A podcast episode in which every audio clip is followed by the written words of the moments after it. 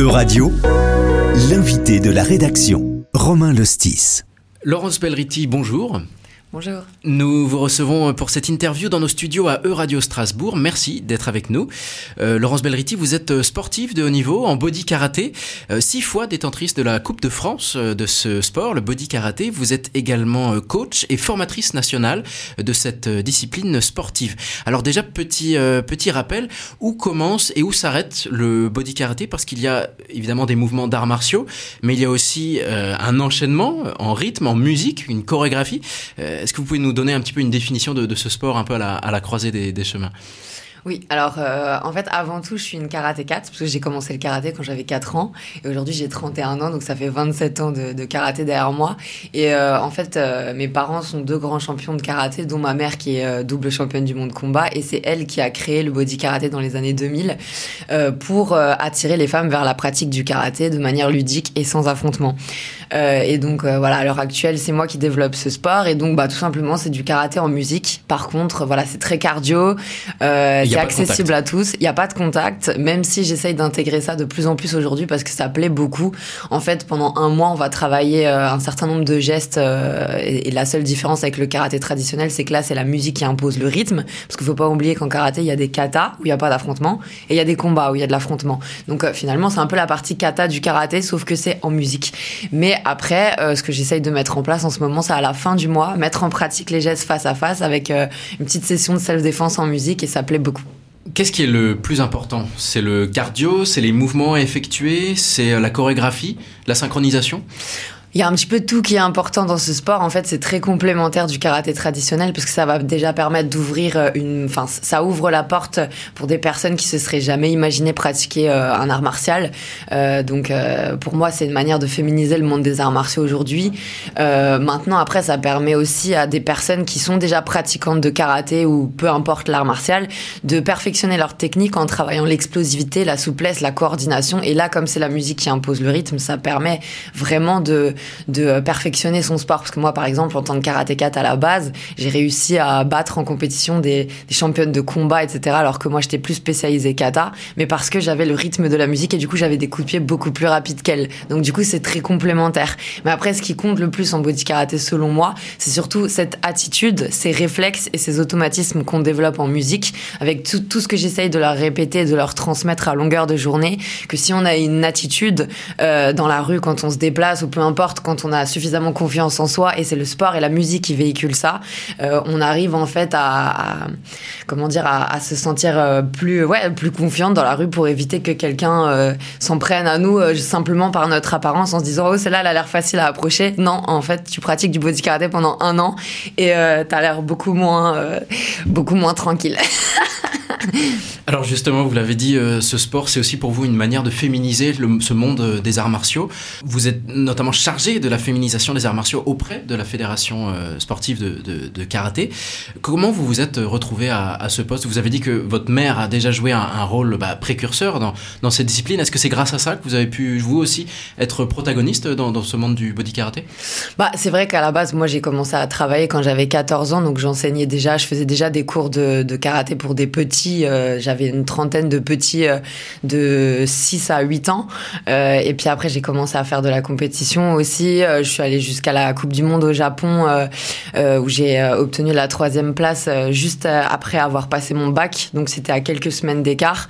Je suis rentrée du Japon. Après, je suis partie aux États-Unis pour tourner un film, etc. Et en fait, tout ce que je voulais, c'était créer mon entreprise. Et en, vrai, je suis entrepreneur depuis mes 18 ans.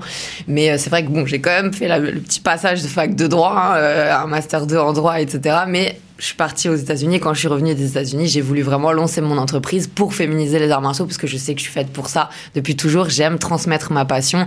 J'aime rendre des femmes autour de moi euh, plus fortes et leur montrer euh, ce, dont elles sont capables, qu'elles-mêmes ne voient pas.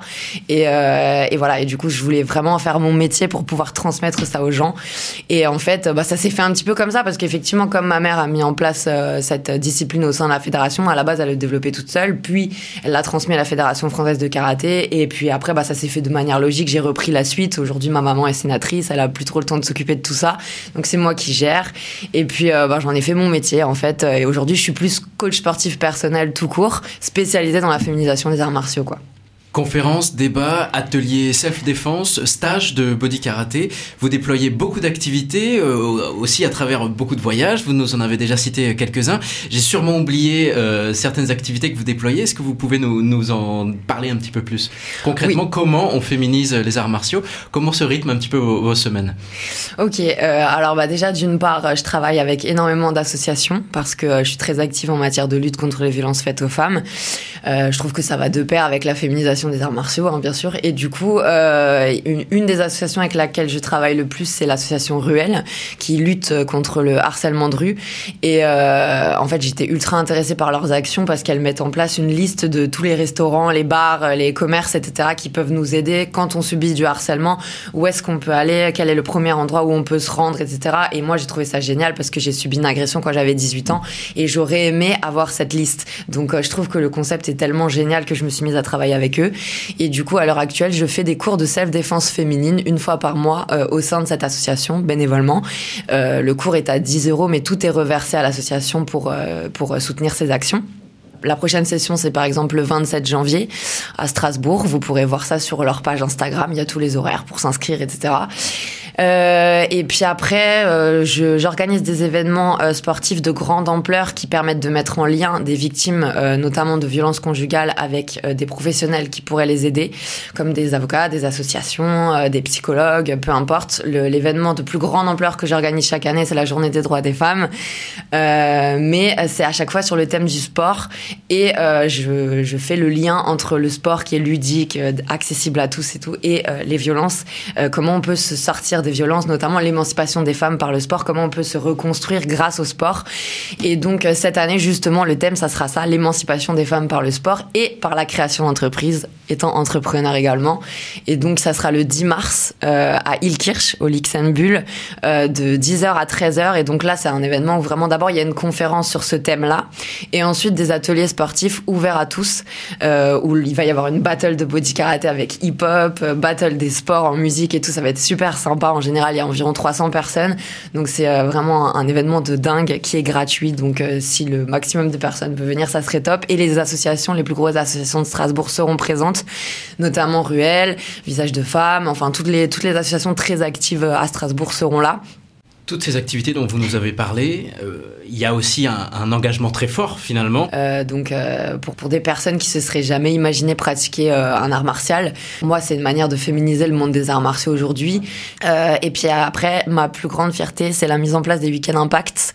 Les week-ends impact, j'ai mis ça en place très récemment, c'était en janvier 2022, parce que bah, je pense qu'on a tous un don mais euh, moi, mon don personnellement, c'est de, de repérer, de détecter les forces des gens, de, de savoir euh, euh quelles sont les choses que je peux mettre en avant chez elles pour les aider à réaliser leurs objectifs et pour les aider à réaliser leurs rêves. Je le vois tout de suite, je détecte tout de suite ça chez les gens et je vais plutôt décider de me focaliser sur leurs forces que sur leurs faiblesses.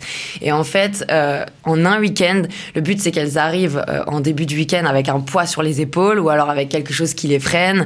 Euh, ça peut être soit, j'ai, via les week-ends impact, j'ai aidé des personnes à sortir du burn-out, à sortir de la dépression, j'ai aidé des personnes à aller porter plainte, à, à, se sortir de, des violences faites aux femmes, à se reconstruire, à reprendre le cours de leur vie euh, et reprendre les rênes de leur vie surtout.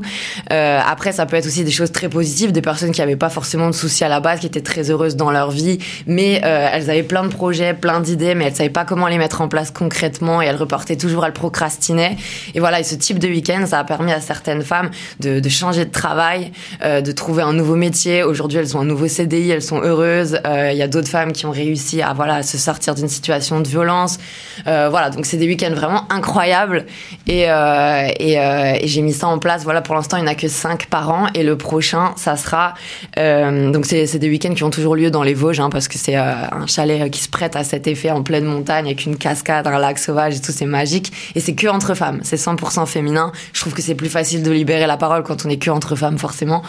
Et du coup, le prochain, ça sera du 22 au 24 mars. Et vous avez toutes les informations sur ma page Instagram, Laurence Beriti, BK, ou alors euh, Impact LB Coaching France toutes ces activités dont vous nous avez parlé, euh, il y a aussi un, engagement très fort finalement. Par exemple, le fait de détecter euh, bah, des, femmes qui sont, dans qui sont victimes, qui sont vulnérables.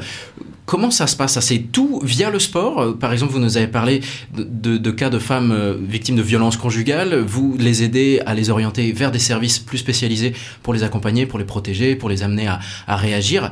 Comment ça se passe? Comment vous détectez finalement ces, personnes en situation de, vulnérabilité, de, victimes finalement? C'est tout via le, body karaté?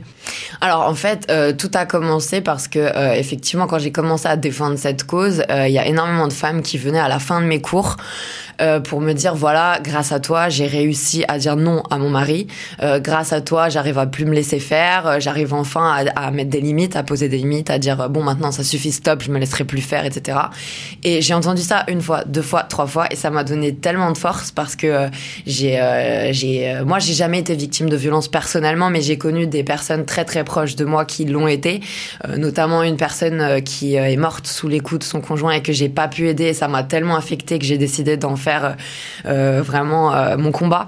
Et euh, du coup, voilà, en fait, ça a commencé comme ça. Et au fur et à mesure, j'ai décidé de mettre mon sport au service de cette cause parce que je me suis rendu compte qu'il y avait enfin toutes les femmes que je fréquente, je, travaille avec énormément de femmes tous les jours, de tous les âges, euh, qui ont vraiment des, euh, des, problématiques ou des objectifs divers et variés. Et la plupart du temps, ce qui revient, c'est je manque de confiance en moi, toutes.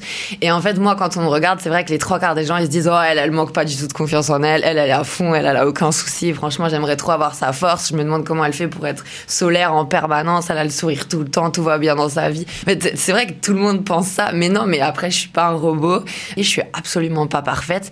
Mais par contre, je décide pas de me reposer sur ça et euh, je suis actrice principale de ma propre vie et je laisse jamais mon pouvoir à quelqu'un d'autre. Je ne cède pas mon pouvoir à quelqu'un d'autre. Pour moi, euh, chaque personne doit avoir un mot et pour moi, mon mot c'est la liberté et la liberté c'est d'avoir de pouvoir avoir ses propres choix, de jamais laisser personne d'autre que soi prendre ses décisions à sa place. Et toutes ces femmes qui sont souvent victimes de violences, c'est parce qu'elles ont laissé ce pouvoir à quelqu'un d'autre et moi je veux leur redonner en fait. Les week-ends impact que vous euh, organisez dans ce chalet dans les Vosges, vous l'avez dit, sont exclusivement ouverts aux femmes. Le body karaté en lui-même, c'est un sport qui est ouvert à, toutes et tous, mais qui est majoritairement pratiqué par des femmes? Alors, tout ce qui est stage de body karaté, body karaté, c'est ouvert euh, mixte. Hein, c'est à la fois hommes et femmes. C'est vraiment ouvert à tous. Euh, oui, il y a une majorité de femmes, 94% de femmes, parce que bah, c'est un sport euh, à la base qui se destine à la féminisation des arts martiaux. Ça a été pour ça que ça a été créé. Mais en fonction des cours, en fonction des profs, il y a plus ou moins d'hommes. Moi, il y a des clubs où j'ai moitié-moitié. Après, oui, globalement, en France, il y a une majorité de pratiques féminines. Les week-ends impact, par contre, c'est 100% féminin que c'est un tout petit comité et c'est vraiment euh, des week-ends de sport, de développement personnel et de bien-être. Et euh, je pense que c'est des thématiques, soit on le fait que entre femmes, soit que entre hommes, mais mélanger, je trouve que c'est compliqué pour ce type de week-end-là précisément, parce que on n'a pas forcément les mêmes problématiques en tant que femme ou en tant qu'homme, même si on est complémentaires. C'est mieux de travailler ce genre de choses euh, individuellement. Le sport est-il pour vous la meilleure façon d'émanciper les femmes aujourd'hui? Selon moi, oui. bon, après, c'est tout ce que j'essaye de promouvoir depuis toujours. Après, euh, moi, je suis née euh, dans le domaine du sport. Je suis vraiment née dedans, donc forcément, je vais pas promouvoir autre chose. Après, voilà, euh, enfin, faut pas attendre de passer à l'action pour avoir confiance en soi. Faut passer à l'action et c'est là qu'on commence à avoir confiance en soi. Et euh, je trouve que c'est ça ce que le, le, sport procure en fait. Parce qu'il existe aussi des violences de genre perpétrées dans le cadre du sport. Oui, c'est vrai. Moi, je, je suis très très souvent entre guillemets confrontée à du sexisme tout le temps, tout le temps, tout le temps, parce que c'est un milieu très masculin à la base. Euh, tout ce qui est sport de combat, arts martiaux, euh, enfin tout ça. Après, en karaté, c'est pareil.